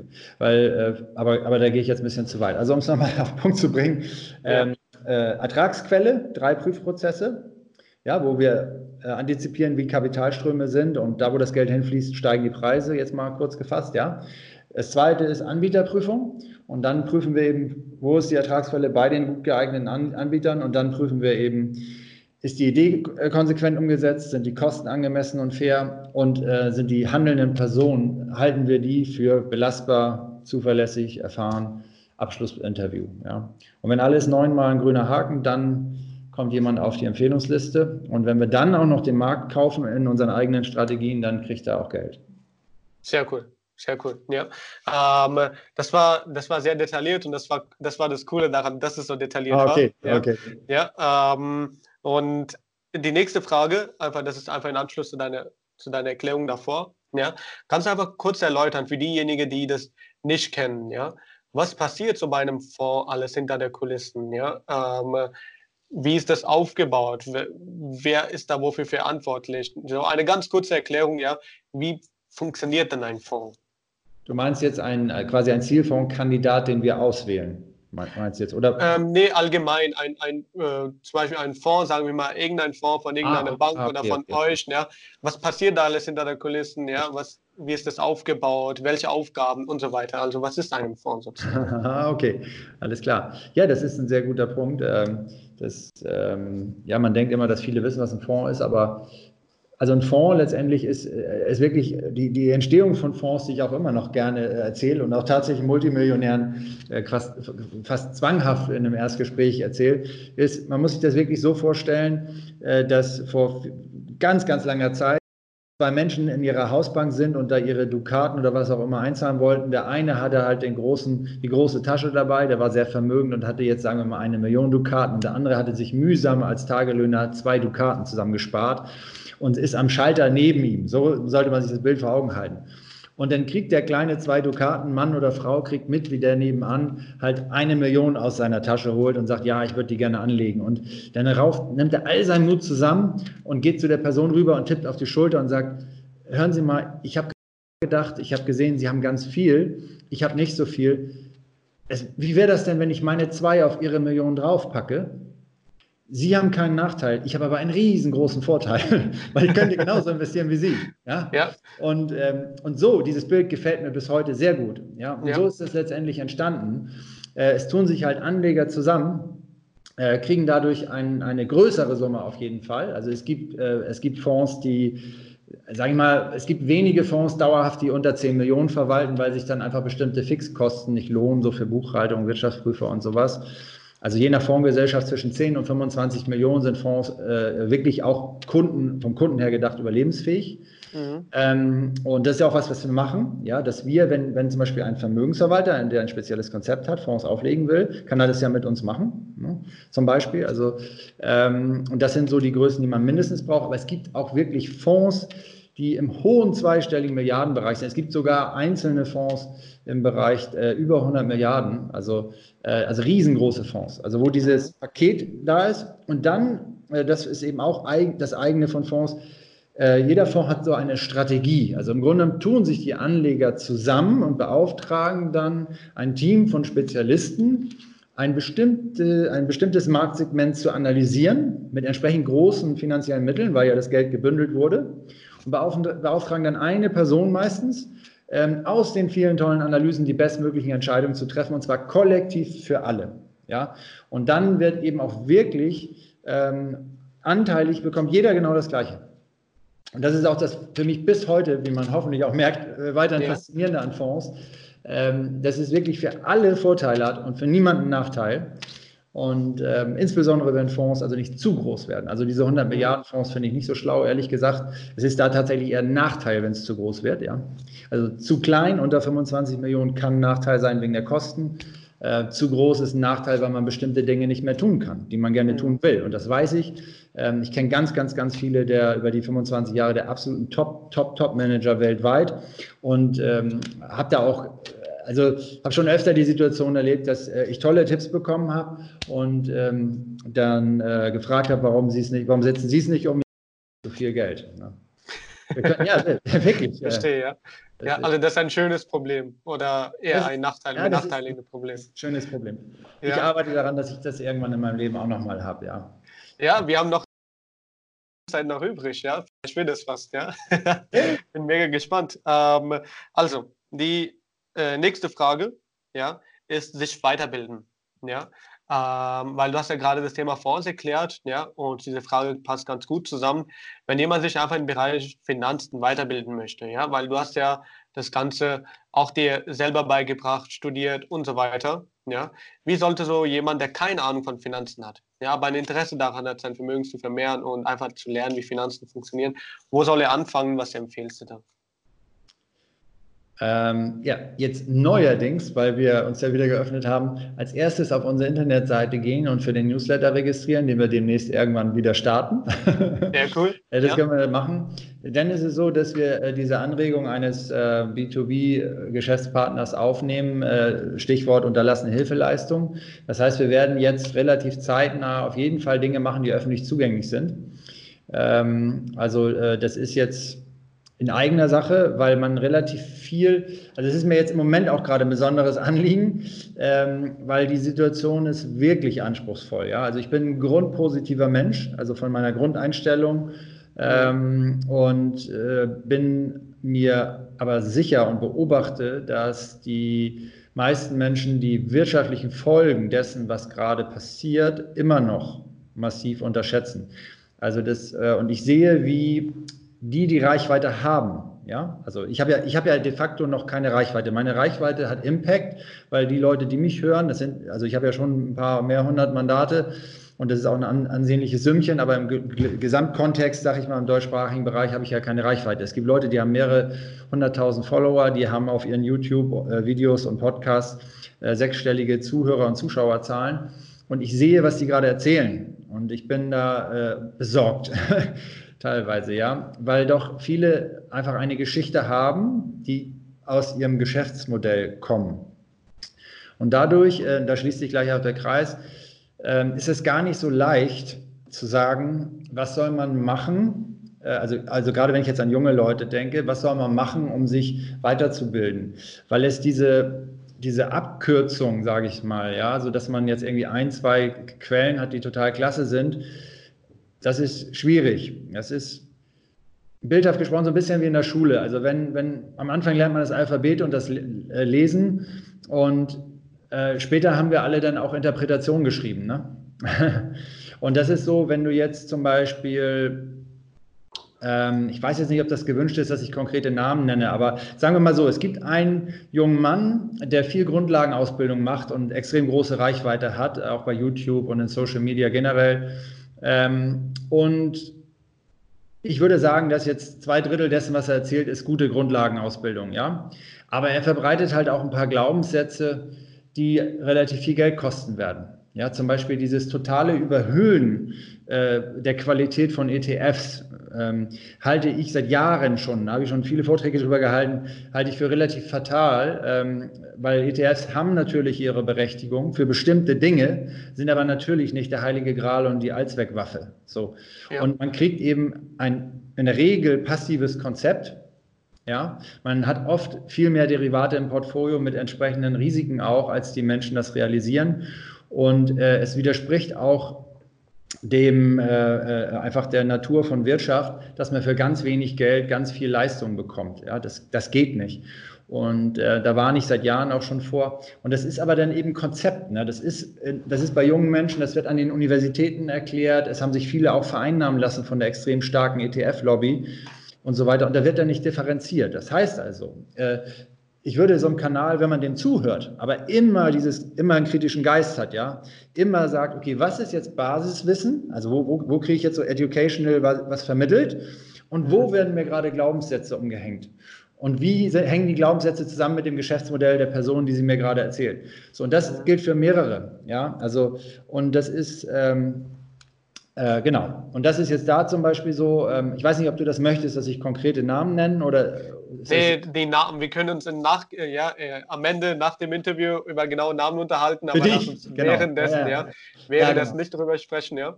Genau. Aber das ist, das muss man sich immer vor Augen halten und damit ist am meisten geholfen. Und dann kann man auch viele Informationen, äh, äh sag ich mal, aufsaugen. Ähm, und, aber ich sage auch gleich noch ein, zwei wirklich ganz konkrete Sachen. Ähm, aber man muss sich, wenn man sich das immer fragt, welche Rolle hat die Person, die mir Informationen gibt? Wie ist dessen Geschäftsmodell oder ihr Geschäftsmodell? Das sind hauptsächlich Männer. Ähm, und, dann, und dann fallen einem sofort auch äh, sag ich mal, die Interessen auf. Ja? Es ist halt so, es gibt viele Crash-Propheten und ich habe es auch intern öfter gesagt in letzter Zeit, ich werde so in fünf bis sieben Jahren dann auch mal ein Buch schreiben, da lässt sich leicht Geld mit verdienen, weil du musst ja dann nur warten. Ja, du kündigst den Crash an, schreibst ein Buch und dann kannst du danach sagen, ja, ich habe es ja gesagt und dann verkaufst du halt 100, 200.000 Bücher und hast ein bisschen Reichweite. Das ist ja ein, ist ein Geschäftsmodell. Ja. Es gibt mehrere, wo ich das jetzt das dritte Mal miterlebe. Ja? Mhm. Also die haben das Ende der 90er gemacht und das, ich verstehe das auch und unternehmerisch habe ich auch Verständnis dafür. Aber die gleichen Leute haben ja dann zum Beispiel auch Fonds. Ja? Also, also einige von denen. Mhm. Ich kenne keinen einzigen, der, der vernünftig performt. Das ist halt so. Ne? Ja. Und zum Beispiel der, der, der mit Abstand bekannteste in Deutschland und auch von seinen Aussagen auch noch tatsächlich einer der qualifiziertesten und vor allem hat er so diese Sprechweise drauf, die das gut verständlich macht für Endverbraucher. Ich meine, der hat auch inzwischen 300 Millionen in seinem Fonds, hat dieses Jahr kein Geld verloren, ist natürlich der absolute Superheld. Ja? Mhm. Aber seine Strategie ist auf fünf Jahressicht Lichtjahre hinter Leuten wie mir und anderen, weil er halt auch die letzten fünf Jahre kein Geld verdient hat. So, und das ist immer, die muss man immer differenzieren. Das sind dann gute Erklärer. Das sind welche, die vielleicht ein, ihr Buch verkaufen oder ihre, ihr Newsletter-Abo gegen Geld auch, ja, mhm. ähm, mit es kommt ein Crash. Und das ist die Differenzierung. Und da, aber jetzt will ich auch nicht zu negativ klingen. Also letztendlich kommt man nicht drum herum, wenn man sich, äh, äh, sagen wir so wie man es heute macht, ähm, kurzweilig YouTube und so weiter fortbilden will, einfach mehrere Kanäle abonnieren, ja, mehrere Kanäle abonnieren, sich ein bestimmtes Zeitbudget geben, was man da investiert pro Woche an Grundlagenausbildung. Ähm, dann gibt es so Bücher, das ist auch, äh, da kann ich auch eins empfehlen, das ist sehr, sehr basic, aber wenn man abstrahieren kann, äh, dann hilft einem das viel. Der reichste Mann von Babylon zum Beispiel, eine meiner Top-Buchempfehlungen, äh, lese ich periodisch immer wieder mal, das, das kann man so an so einem Wochenende locker, äh, locker lesen oder auch an einem Tag, ein relativ kurzes Buch. Ähm, und ähm, Genau, das, da, da, da, kriegt man jetzt nicht ETFs erklärt und wie man irgendwie in russischen Aktiennebenwerten sein Vermögen macht, äh, logischerweise, sondern das ist halt ein Klassiker und das ist sehr, sehr, sehr, sehr, sehr alt, das Buch. Ja, aber da geht es um ein paar Basics im Umgang mit Geld und Vermögen. Und sowas ist, ist glaube ich, gut.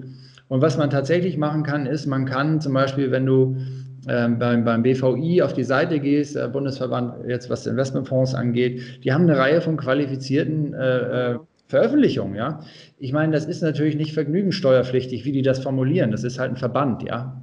Ist ja nicht so unterhaltsam äh, wie bei manchen YouTube-Kanälen, aber das ist schon eine gute Idee, ja. Mhm. Und ähm, äh, aber das, da, da, muss man schon sehr interessiert sein, wenn man noch mehr macht. Also kurz gefasst, reichste Mann von Babylon lesen, leichte Pflichtlektüre, wenn man abstrahieren kann, also das auf das heutige Leben gut übertragen kann, ist einem wirklich viel geholfen ähm, mehrere Kanäle abonnieren, sich ein Zeitbudget äh, pro Woche, gerade bei jungen Menschen, einplanen, das machen, ja. Man arbeitet 50, 40, 50, 60 Stunden für das Geld und die meisten denken nicht eine Stunde die Woche drüber nach.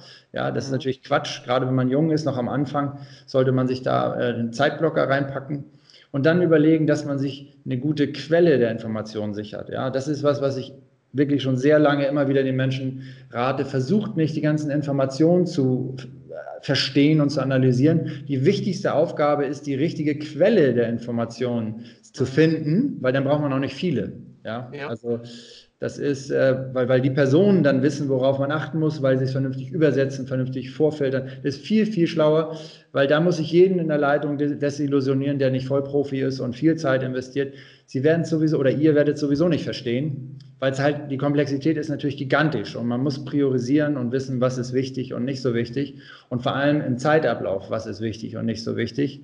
Ähm, ne, wenn ich eine Crash-Strategie habe, dann habe ich halt alle zehn Jahre bin ich der Held und neun Jahre verdiene ich kein Geld zum Beispiel. Wenn ich nur volle Attacke mache, habe ich jetzt auch die Hälfte verloren. Ne? Also, mhm. also das, es ist immer Timing. Hätte ich nicht vor zehn Jahren gelernt mit Notenbanken, also Fundamentalinvestoren sind ähm, traditionell keine Menschen, bei denen Notenbanken eine wahnsinnig große Rolle gespielt haben.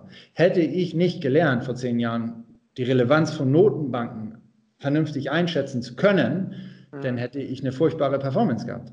Die zehn Jahre davor waren Notenbanken komplett egal. Ja. Ihr euch, wenn ich das mal so altersmäßig sagen darf, du kennst ja das gar nicht anders. Notenbanken waren, waren fast komplett unwichtig, die ersten zehn Jahre, wo ich investiert habe. Also.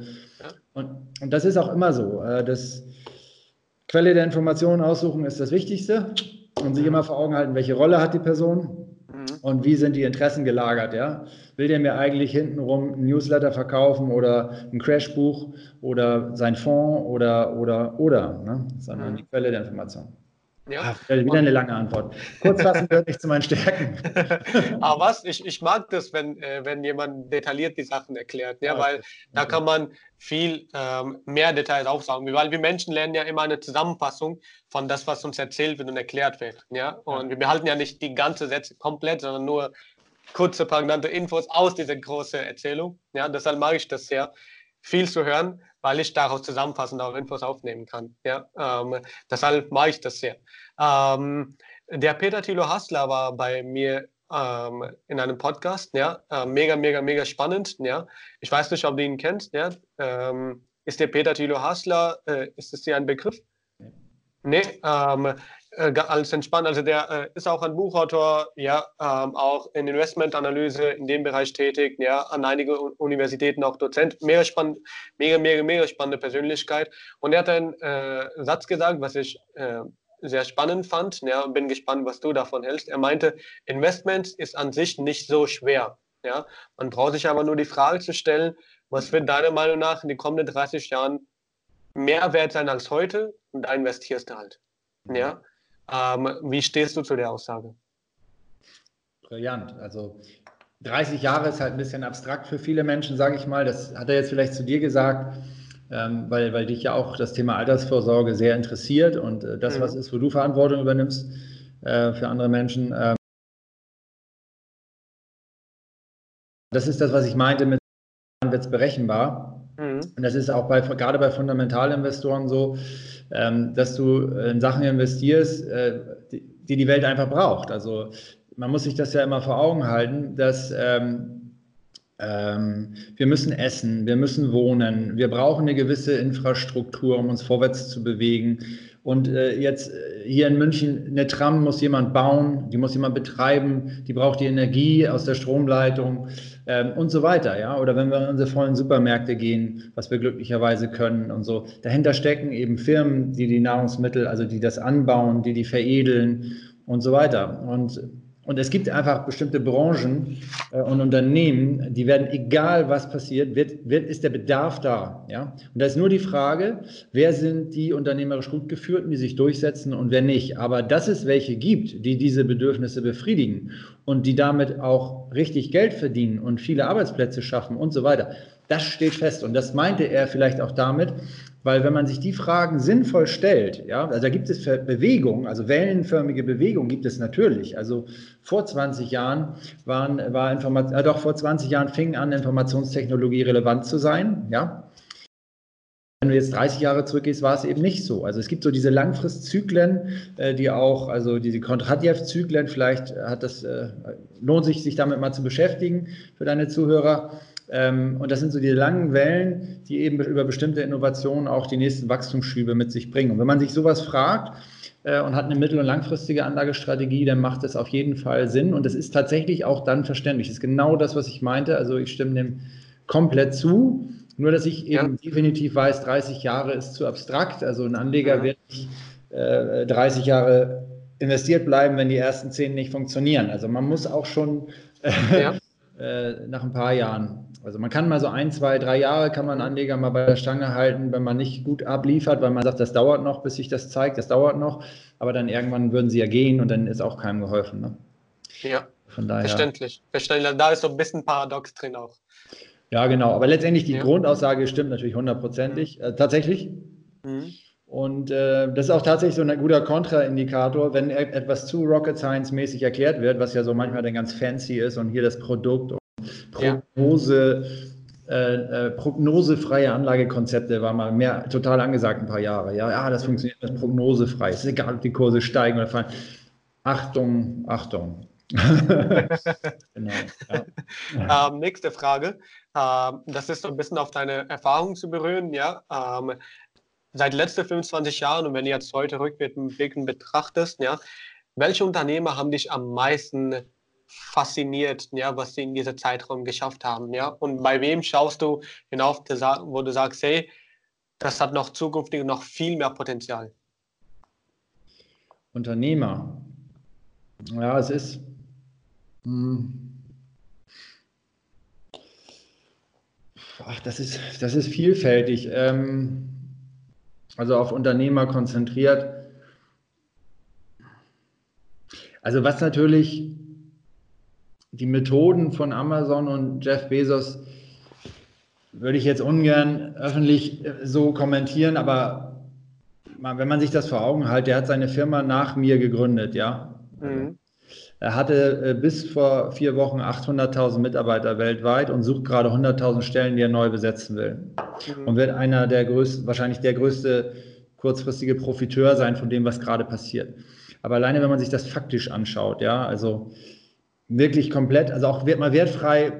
Also ich bin so jemand, ich, hab, ich bin äh, begeisterter Amazon-Kunde äh, für mhm. bestimmte Dinge und ich bin bei anderen Dingen sehr überzeugter Lokalkäufer. Ne? Also ich habe so eine Differenzierung einfach. Mhm. Das hat auch was mit dem Kauferlebnis zu tun und mit der leichten Handhabbarkeit und Effizienz und so, weil der Tag halt immer voll ist. Aber es gibt bestimmte Dinge, die würde ich, selbst wenn es effizienter ist, nie online kaufen wollen, wenn es geht, mhm. weil ich lokale Händlerstrukturen klasse finde. Äh, ich, und ich würde auch nie irgendwie mich vor Ort beraten und dann online kaufen oder so. Das finde ich total daneben, ja. Ähm, so, aber, aber zum Beispiel Jeff Bezos, Amazon ist natürlich ein Oberknaller. Also auch gerade wenn man das in dem Kontext sieht, der hat drei Jahre nach mir gegründet, wenn ich das richtig vor Augen habe, glaube ich, 98.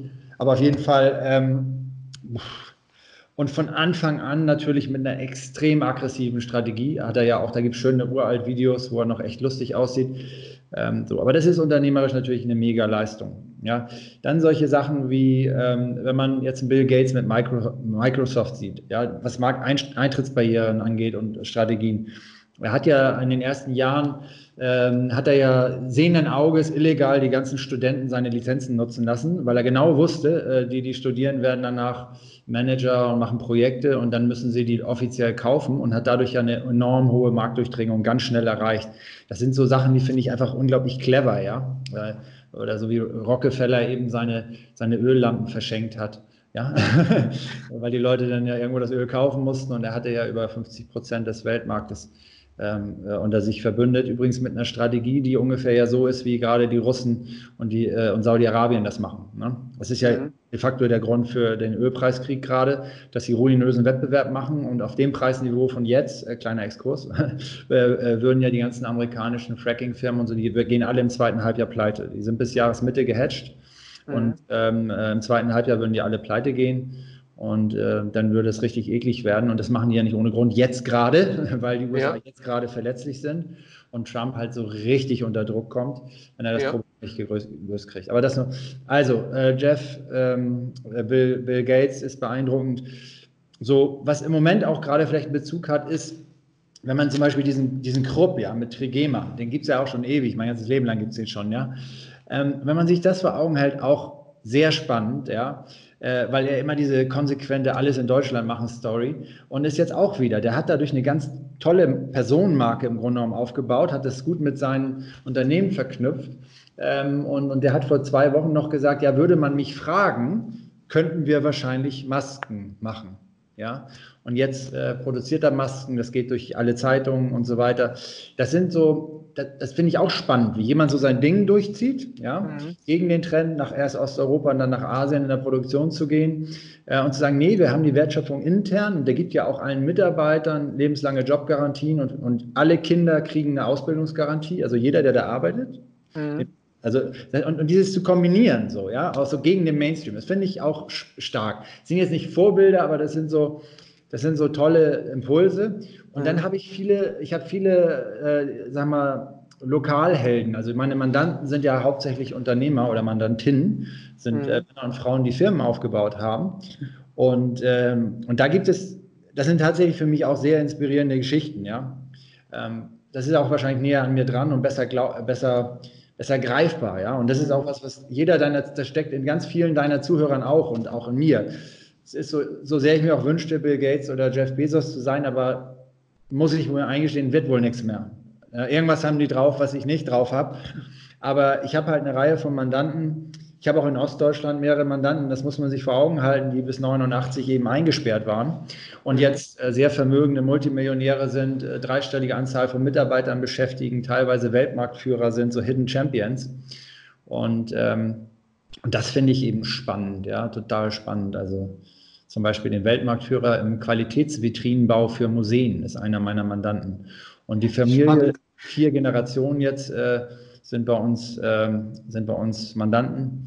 Also die mhm. Jüngsten natürlich nicht selbst, weil sie noch nicht volljährig sind, aber ähm, und das finde ich spannend, ja. Als ich das erste Mal dort zu Besuch war, mhm. äh, habe ich gedacht, meine Güte, äh, also da waren keine befestigten Straßen auf der Zielgeraden, ja. Und äh, die sind halt dann die letzten 10, 15 Jahre äh, oder 20 Jahre, die sind, was Qualitätsvitrinen für Museen angeht, Weltmarktführer, ja. Also, Spannend. Es ist, äh, und sowas finde ich, das sind auch für mich Helden und Vorbilder, weil dahinter immer, es sind immer Konzepte, es ist immer Werte, äh, ein bestimmtes Set an Tugenden, was sie haben, dass die authentisch an die Mitarbeiter transportieren, die geben eben diese Sicherheit und diese, diese Organisation und was alle kombiniert, ist immer äh, Kundenbedarf und Bedürfnisse zu matchen mit etwas, was man in der Firma produziert und das dazwischen dann gut zu organisieren, weil darum geht es ja eigentlich immer, ne? Bedürfnis erkennen, wie kann ich das bedienen und das dann vernünftig zusammenzubringen. Ja. Ja, das sind ja. so ein paar Beispiele. Aber ich habe tatsächlich nicht irgendwie so einen Superhelden im, Unternehmen, im mhm. Unternehmensbereich. Ja. Ähm, äh, Orientierung an Spitzenleistung ist eine mhm. unserer internen Spielregeln. Und äh, das heißt, ich gucke immer, wer ist Spitzenleister und dann versuche ich zu erkennen, also in seinem Segment und dann versuche ich zu erkennen, okay, was ist dessen Treiber und wie kann ich das auf uns übertragen. Ja, ja sehr cool. Spannend. So, wir nähern uns auch langsam die Ende zu. Ja. Ähm, was ist die diese Frage stelle ich immer gerne, das macht mir mega Spaß, weil viele so, alle so unterschiedlich darauf antworten. Ja. Was ist dein Lieblingszitat?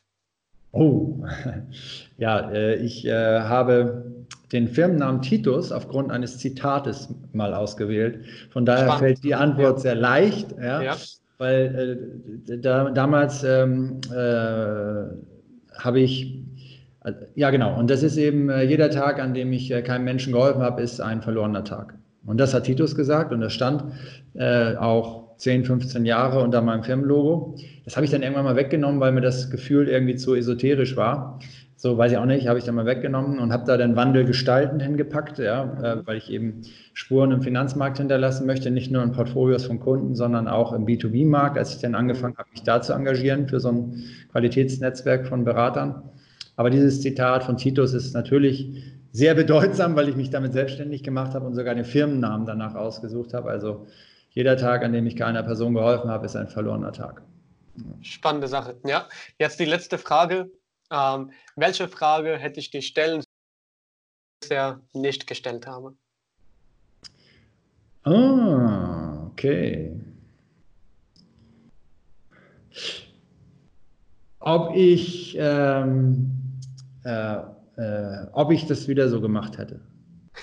wie ich es gemacht ja. Ja, ja spannend, ja. Äh, wegen, wegen der Zeitdruck sind sehr viele Fragen eigentlich, die ich dir stellen wollte, nicht ganz so dran gekommen. Ja. Irgendwann, wenn wir das nachholen können, ja, würde ich gerne noch einen Teil 2 machen. Ja. Aber da wir ein bisschen Zeit noch übrig haben, ja, gerne die Frage, ja, würdest du das genauso machen, alles? Oh, oder bist was? Was für eine gute Frage.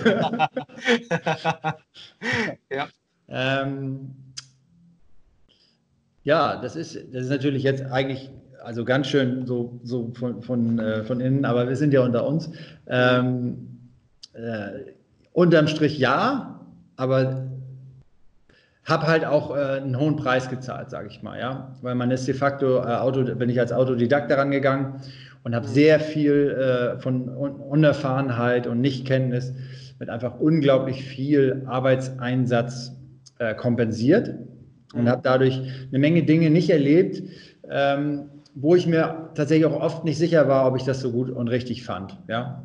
Also ich würde, wenn ich dem heute, von heute aus dem Stefan in der Zeitmaschine was sagen könnte, würde ich sagen, ach komm, mach mal das Studium vor Ort in Kiel zu Ende, mach mal noch mal ein bisschen Party und äh, bereise ein bisschen die Welt oder was weiß ich, ja. Also, äh, das könnte schon sein, aber auf der anderen Seite heute ist es natürlich so, ich bin, ich bin topfit, also ich habe gesundheitlich jetzt keine Konsequenzen. Ne? Viele Leute, die ähnlich Gas gegeben haben, haben drei Bandscheibenvorfälle und ich weiß nicht was. Ich habe nichts. Ich bin absolut gerade großen Check-up, mega topfit.